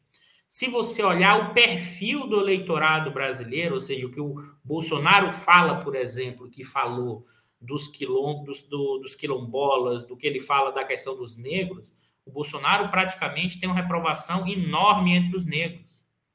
Ou seja, a população ela não é boba, essa população ela sabe pragmaticamente voltar e está defendendo os seus interesses. Como esses mais ricos estão com o Bolsonaro, mesmo com esse suposto questão anticientífica do Bolsonaro, mas representa o quê? O Bolsonaro traz junto também essa combinação que tem a ver com o quê? A questão dos valores, as questões dos valores da chamada camadas sociais médias entre 2 e 5 salários mínimos, sobretudo os evangélicos. Então, essa é a base do Bolsonaro, branca, né? uma parte no Sudeste, mas sobretudo no sul do país. Por outro lado, o apoio do Bolsonaro vem pelo Guedes, vem pela questão liberal difusa, vem pela questão da privatização. Tá? É, o, o Ronaldo está falando aqui, ó. Essa pergunta até que ele já tinha feito eu não consegui te responder, Ronaldo. Beleza, está por aqui. Será que fundindo o conceito mexicano com outro brasileiro, o regime que começou em 16 pode ser caracterizado como uma ditadura empresarial militar perfeita? Vamos lá, Ronaldo. Eu acho que não. Tá? E vou te explicar por que acho que não. Porque não há, eu acho que o partido militar chegou ao poder com Bolsonaro, mas ele terá dificuldade de se manter no poder porque a aposta é um racha, tem um racha no Partido Militar. Uma parte apoia o Moro, o Santos Cruz e outros. Acho que até o Etchegoi não declarou voto, mas o Etchegoi está muito mais próximo desse projeto Moro, Etchegoi, é, Santos Cruz, Globo e parte da burguesia, parte, porque a outra parte da burguesia irá com Bolsonaro, como eu alertei para vocês. Tem uma mudança nas, nas frações do bloco no poder do capitalismo brasileiro. Tem uma burguesia brasileira grande, que passou a ser grande, que é bolsonarista. Raiz, expressa, direta. Novamente, a minha questão é: o partido militar operou para o Bolsonaro chegar ao poder? Operou. Mas condições exógenas, fora do controle do partido militar, ajudaram a vitória do Bolsonaro. Eu não acho que tem um controle perfeito disso, não, tá? Acho que esse que é o ponto é, que o, viu, Ronaldo? Eu não acho que tem uma ditadura empresarial militar perfeita. A mim, aí cenário, no meu cenário em que o Bolsonaro permaneça na campanha, eu já botei até, Bicari, na campanha eleitoral, eu acho que a chance do Moro passar o Bolsonaro e se tornar um candidato viável no primeiro turno é pequena. Aí vocês vão dizer, mas peraí, Eduardo, tá uma draga na economia, tem desemprego, né? a economia não vai crescer ano que vem. E por que você acha que o Bolsonaro vai manter nesse patamar? Acho que talvez o Bolsonaro tenha chegado no seu piso. Claro que o piso sempre pode cair. Mas aqui tem um lance que a gente precisa ficar atento que ninguém comentou. Eu estava conversando com o Bicalho também com minha companheira é, sobre isso, que é o seguinte: para pensar, tá? Isso eu não tenho certeza, mas eu vou abrir e pensar aqui com vocês juntos. Vocês lembram no meio da pandemia, e a gente alertou isso aqui antes. Na hora que saiu o auxílio emergencial, a gente falou a popularidade do Bolsonaro vai aumentar, mesmo com o desastre da gestão da pandemia. Porque as pessoas estavam sem emprego, em casa, e ganharam 600 reais a partir do auxílio emergencial a popularidade do Bolsonaro disparou. Né? Aí foi cortado o auxílio pela metade. Aí dizendo, ah, não, é muito dinheiro ainda. Não, porque era igual antes dos 600, né? Porque era igual o Bolsa Família, os 300. Não, se você tem 600 e cai para 300, você perdeu. E a percepção da população foi o quê? O Bolsonaro continuou desacelerando. E porque acho que hoje é o mínimo, o, o piso. Porque nesse momento nem tem o Bolsa Família e nem auxílio emergencial. Hoje está, e hoje ou muito em breve, será paralisado qualquer transferência do, do auxílio emergencial. Então você vai ter uma população que vai ficar ainda mais pé da vida com Bolsonaro, que é em torno de 17 milhões de pessoas que recebem auxílio, mas se você pensar, cada pessoa tem em média três três indivíduos, a família tem três pessoas e quem recebe auxílio até mais. Então tem um efeito grande para um conjunto enorme da população. É isso, João. Auxílio suplementar não compra nada. Só que nesse momento não tem auxílio nenhum. Então esse é o momento que está todo mundo, quem não recebe auxílio, pé da vida. Ou seja, agora não tem auxílio. Nenhum auxílio. Não tem Bolsa Família, não tem auxílio emergencial. Então as pessoas vão ficar sem receber nada. Então as pessoas vão ficar muito pé da vida, que é tipo assim, o Estado agora não me deu nada, não tem nada. Tá? Só que, por outro lado, o Bolsonaro ainda consegue ter 19, 20%. Só que daqui a dois, três meses, ou um mês, o Bolsonaro vai o quê? Essas pessoas vão voltar a ter 300 reais. Você vai dizer, Eduardo, é muito pouco. Mas é muito para quem estava no zero. E isso causa uma sensação para alguns que o governo está fazendo alguma coisa. Então, observe que tem uma dimensão. Agora, o quanto isso vai ser contrarrestado pela inflação, ninguém sabe. Ninguém tem como saber. Então, acho que uma parte dos analistas que estão dizendo assim, ah, o Moro tem capacidade de crescimento por causa disso e disso e disso, é muito mais um desejo, é muito mais uma tentativa de colocar um candidato viável do que, que eu percebo, estruturalmente, um candidato como o Moro. Porque o Moro é o candidato assim, é como a gente estava conversando, né, Bicalho? O Moro é o candidato no tempo histórico errado.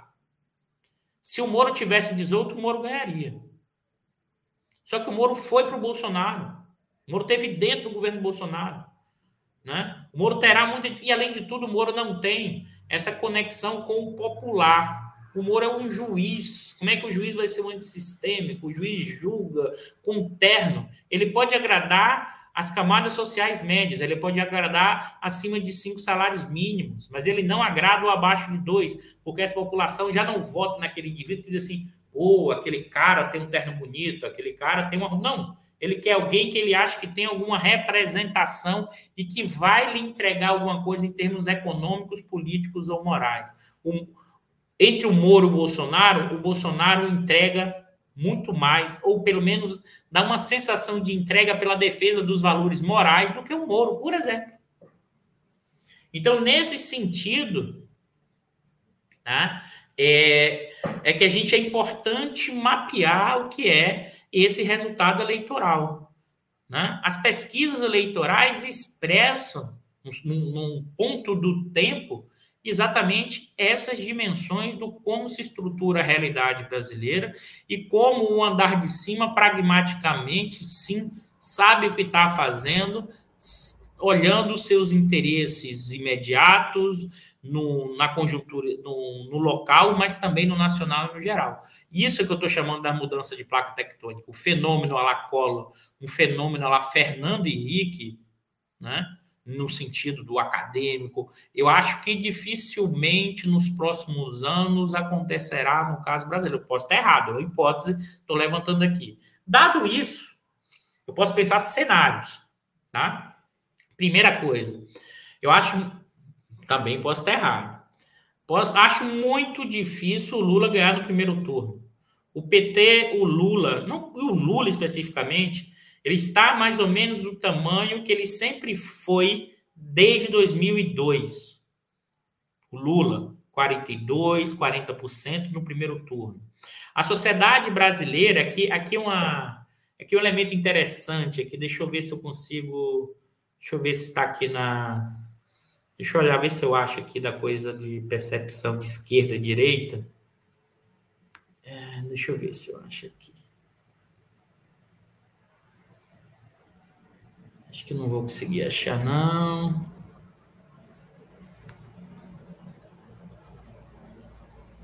Não.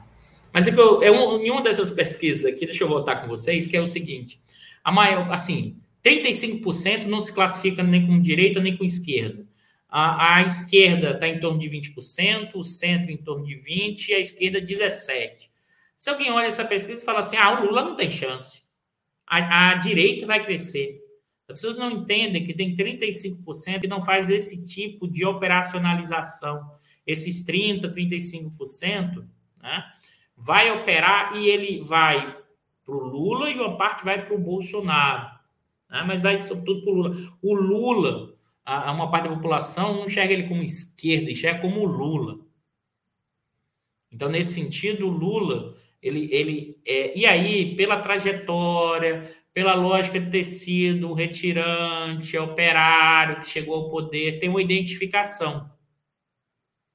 Melhorou as condições do Nordeste. Aqui tem um efeito que é significativo, que é o seguinte: a lembrança do Lula.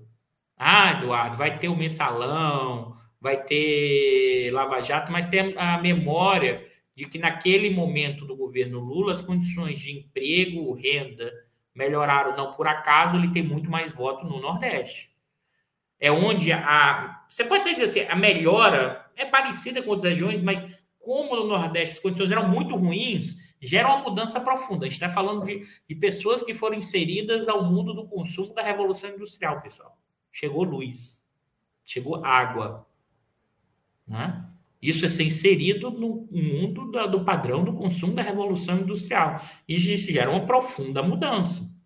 Tá? Por outro lado, a questão que se coloca é o seguinte: é, nesse sentido, por outro lado, o, o Moro é a segunda opção da extrema-direita. É a segunda via da extrema-direita. O Moro só terá chance se o Bolsonaro desistir. Né? É, é um pouco isso mesmo, Ana. É, exato, Lula não é esquerdo, Lula é Lula.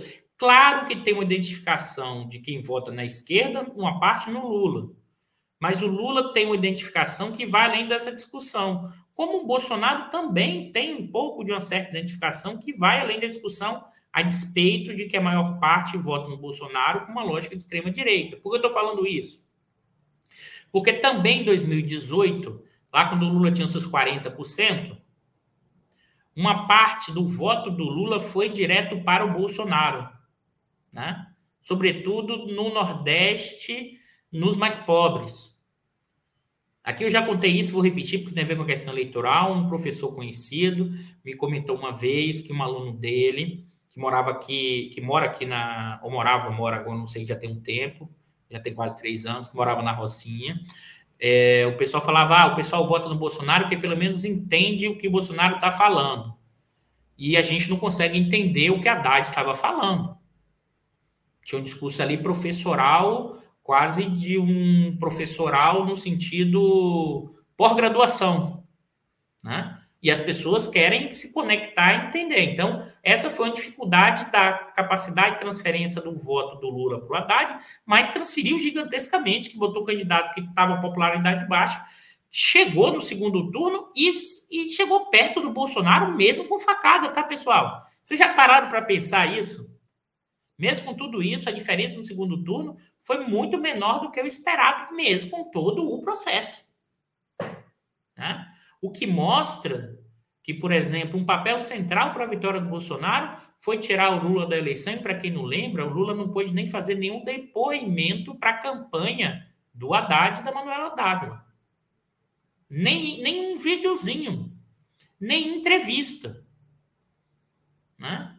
Observe isso. Então, nesse sentido, eu acho que, primeiro, algumas trajetórias possíveis. Não dá para dizer ganhou ou não ganhou. Isso é um equívoco. Tem muita coisa pode acontecer, muita coisa econômica, política, desistências, não desistências, mas a trajetória atual que eu vejo é que o Bolsonaro é um candidato forte para o primeiro turno e que se ele vai para o segundo turno a burguesia, o segmento de classe média, as camadas sociais médias altas vão significar no Bolsonaro, mas acho difícil ele ter capacidade de derrotar o Lula no segundo turno. Mas não será uma vitória tão grande assim do Lula. É um erro de análise olhar nesse processo. Acho que o Lula hoje está num patamar, pode até cair um pouco, mas também não vai cair muito. Né? O Bolsonaro está num piso baixo, talvez cresça um pouco. Né? Então, é por isso que eu acho que dificilmente o Moro, caso o Bolsonaro permaneça, terá chance. Porque, na verdade, pessoal, tem que olhar os espectros políticos aqui. Qual é o ponto? Né? O Moro, a disputa do voto dele é no âmbito do Bolsonaro. Né? É do âmbito do Bolsonaro. Não sei se o Bolsonaro sai, os votos migram mais fortemente para o Moro.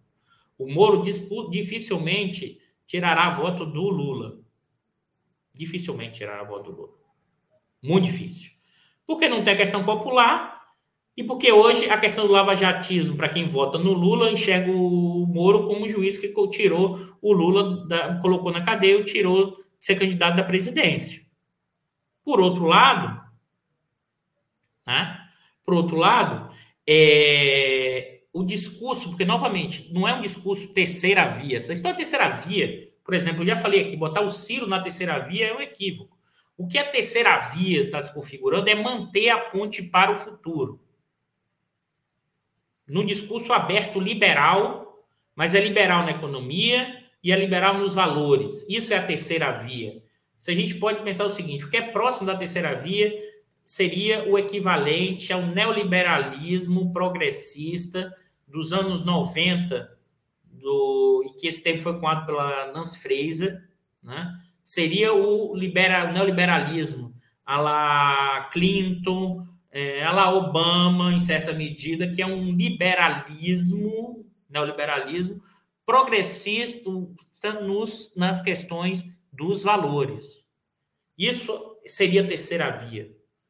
Isso, no caso brasileiro, não tem capilaridade eleitoral, que seja porque dificilmente alguém que vai lá apenas defender um liberalismo explícito como um projeto de venda de ativos não ganha eleição. As pessoas dizem assim: o Bolsonaro ganhou eleição porque estava defendendo o liberalismo. Não. O, o, o, ele colocou o Guedes para atrair a burguesia. Ele colocou o Guedes para trazer as camadas sociais altas, médias sociais médias, que são chamada classe média tradicional, os mais ricos. Ele, ele colocou Guedes para trazer para dentro uma maior parte da burguesia brasileira para apoiá-lo. Isso é que foi feito. Né? O Moro é o candidato que, como Bolsonaro, é liberal na economia e conservador nos costumes. Por isso que eu acho fantástico né, esse texto é, do Tiago Amparo. Sim, o, o, o, o Moro né, é o Bolsonaro que veste terno e que fala menos tosqueira. Fala também tosqueira, tá? Porque é o cosmopolitismo provinciano. Mas esse discurso não tem amplitude, porque seja porque o Moro terá enorme dificuldade de ganhar votos abaixo de dois salários mínimos, né? É, eu acho que esse é o elemento fundamental. Jorge, eu já falei isso, mas vou repetir meio que aqui de novo, Jorge. E a fraude de urnas, elas estão com os militares, esse eles estão com o Moro, Eduardo vai falar disso. Jorge, eu já falei isso em outros diários, eu vou novamente aqui. Eu não acho que, que a capacidade dos militares né, mudar completamente a urna eletrônica para uma fraude completa seja um é até um cenário, mas eu acho um cenário pouco provável, muito pouco provável. Eu não acho que isso, porque inclusive tem militares que estão com o Moura, mas tem militares que estão com o Bolsonaro, pessoal. O partido militar não irá, na minha leitura, existem rachas. Não acho que o partido militar irá todo com o Moro. Uma parte está sentado também com o Bolsonaro nos seus cargos, nas suas, nos seus DAS, nas suas presidências da Petrobras. Então, o que antes você tinha um partido militar unificado, né, com Bolsonaro, ele não está hoje. Agora, novamente, aqui é o outro cenário. Caso aconteça alguma coisa Bolsonaro, caso Bolsonaro desista, né, aí você unifica o partido militar em favor do Moro. Agora, o quanto isso se reverterá numa fraude eleitoral plena, eu realmente é, acho que isso. A probabilidade de acontecer no sentido amplo desse tipo, eu não acho. É um, é um cenário que pode existir, mas eu acho muito pouco provável. Tá? É, é um pouco essa minha interpretação, é, Jorge. Jorge Davi colocou isso. E eu já, já tinha falado isso aqui anteriormente, mas aí eu estou repetindo novamente, porque eu sei que surgiu é, essa questão. Tá? Acho que esses são os elementos mais gerais para a gente olhar e fazer a ideia da economia política, vamos dizer assim, da, da, das pesquisas eleitorais, sem entrar na discussão, ah, ganhou, quem ganha ano que vem, se Lula com certeza ganhou. Acho que não é essa a questão, porque inclusive o tempo da economia política ele é muito é, veloz, né? E, e, eu acho que o elemento fundamental é pensar esses movimentos, essas dinâmicas, para pensar as transformações, as lutas, as modificações. É preciso entender a economia política do tempo presente para pensar processo de transformações. É preciso compreender esse Brasil em profundidade para não ficarmos presos a partir de nossas bolhas para olhar a realidade brasileira, que é muito mais profunda, que é muito mais conectada e que parte dessa população, sim, vota a partir de seus interesses, como todos votam a partir de seus interesses econômicos, políticos, ideológicos. Alguns se transvestem de uma ideia de que eu estou votando pelo bem comum. Eu já falei isso aqui, vou repetir. Desconfie de que alguém que só fica falando do bem comum e deixa de fora os seus interesses imediatos. A conexão entre os interesses imediatos coletivos, que são a mediação para pensar profundas transformações. Eu queria aqui, novamente, prestar homenagem a Marcela Danino, e a, vou, a gente vai fechar hoje Diário da Crise com um vídeo da Marcela, com a frase, com que ela falou de novo, que acho que é um grande elemento de luta, de transformação, alguém muito jovem, mas já muito militante, ao mesmo tempo acadêmica, tentando entender a realidade, participando do coletivo Clóvis Moura, para quem não conhece, o Clóvis Moura é um grande intérprete do Brasil, que pensa o Brasil a partir da questão da escravidão e mais, entre dominantes e dominados, entre, é, entre homens e mulheres escravizados, dominados, mas dominados a partir de, de uma luta de classe que se expressa nas formas de resistência que esses homens e mulheres escravizados tiveram ao longo da trajetória da escravidão. E, e hoje, os homens e mulheres de segmentos mais pobres também nas suas lutas da vida cotidiana, nas suas lutas de resistência, como diz o Cimo, nas frestas, permanece nas suas lutas de sobrevivência, mas de encantamento e, ao mesmo tempo, de resistência. A gente fecha aqui em homenagem à Marcela, meus sentimentos à família e a todos é, pela Marcela e seguimos na luta, Marcela, em sua homenagem. Boa noite a todos, pessoal. Bom final de semana, se cuidem e bom feriado. E a gente fecha o diário com a Marcela. Forte abraço a todos.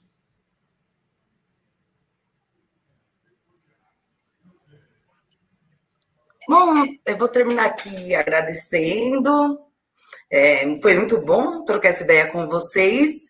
E queria reforçar um pouco, mais uma vez, é, essa proposta do Eduardo de reconstrução mesmo da nossa brasilidade, porque sem isso também, sem a nossa identidade, a gente não faz nada. A gente primeiro precisa entender quem somos, para entender o que queremos, para poder, se, inclusive, nos mexer para construir alguma coisa. E eu tô tô nessa, né? Tô nessa missão aí, não sozinha, né? Tem muita gente historicamente fazendo isso e chamo todo mundo que está aí construir né? Uma nova, uma nova identidade, uma nova luta, uma nova forma de fazer luta. É, zumbi foi importante, todas as figuras históricas foram muito importantes mas é nossa hora também, né? Nós somos sujeitos históricos e temos responsabilidades históricas. Marcela, Jaime, obrigado, obrigado mesmo. E aí é só para deixar o crédito, essa discussão de brasilidades é o Simas hoje tem feito uma discussão muito fundamental. Eu vou ver se consigo trazer ele para o Diário da Crise para fazer esse debate aqui. É, e aí eu queria novamente, obrigado por todo, por você estar aqui, por quem está assistindo até agora. Compartilhem, deem o like, é, esse é um canal, um dos programas do canal do Instituto, marcado por a discussão de, da universidade pública, trazendo conhecimento para todos, ampliado, saindo da linguagem acadêmica estrito senso. E eu queria alertar para vocês, vocês que estão acompanhando a gente sempre, na próxima sexta-feira não terá é, o Diário da Crise, tá, pessoal? Eu vou dar uma descansadinha, mas na semana seguinte eu volto daqui a 15 dias e se der certo, quem sabe com uma surpresa boa para fazer esse debate. E realmente obrigado a todos e todos aqui, e todos que inclusive puxaram a polêmica. Obrigado, pessoal. Bom final de semana. Fundamental repensar, reconstruir o Brasil a partir das nossas brasilidades e reconfigurar as relações de poder de um país que está desmanchando e que precisamos reconfigurar essa, esse país, levando essas brasilidades e, e reconfigurando essa relação dos dominantes que no Brasil é marcado pela escravidão, por uma formação histórica que reforça o racismo estrutural no nosso momento presente. Acho isso, esse debate que, eu, que a gente fez aqui, acho fundamental para a gente pensar um novo país, que eu acho que a tarefa é longa, mas é isso, pessoal. Obrigado, boa noite, Jair, boa noite, Marcela. Bom final de semana a todos. Tchau, pessoal.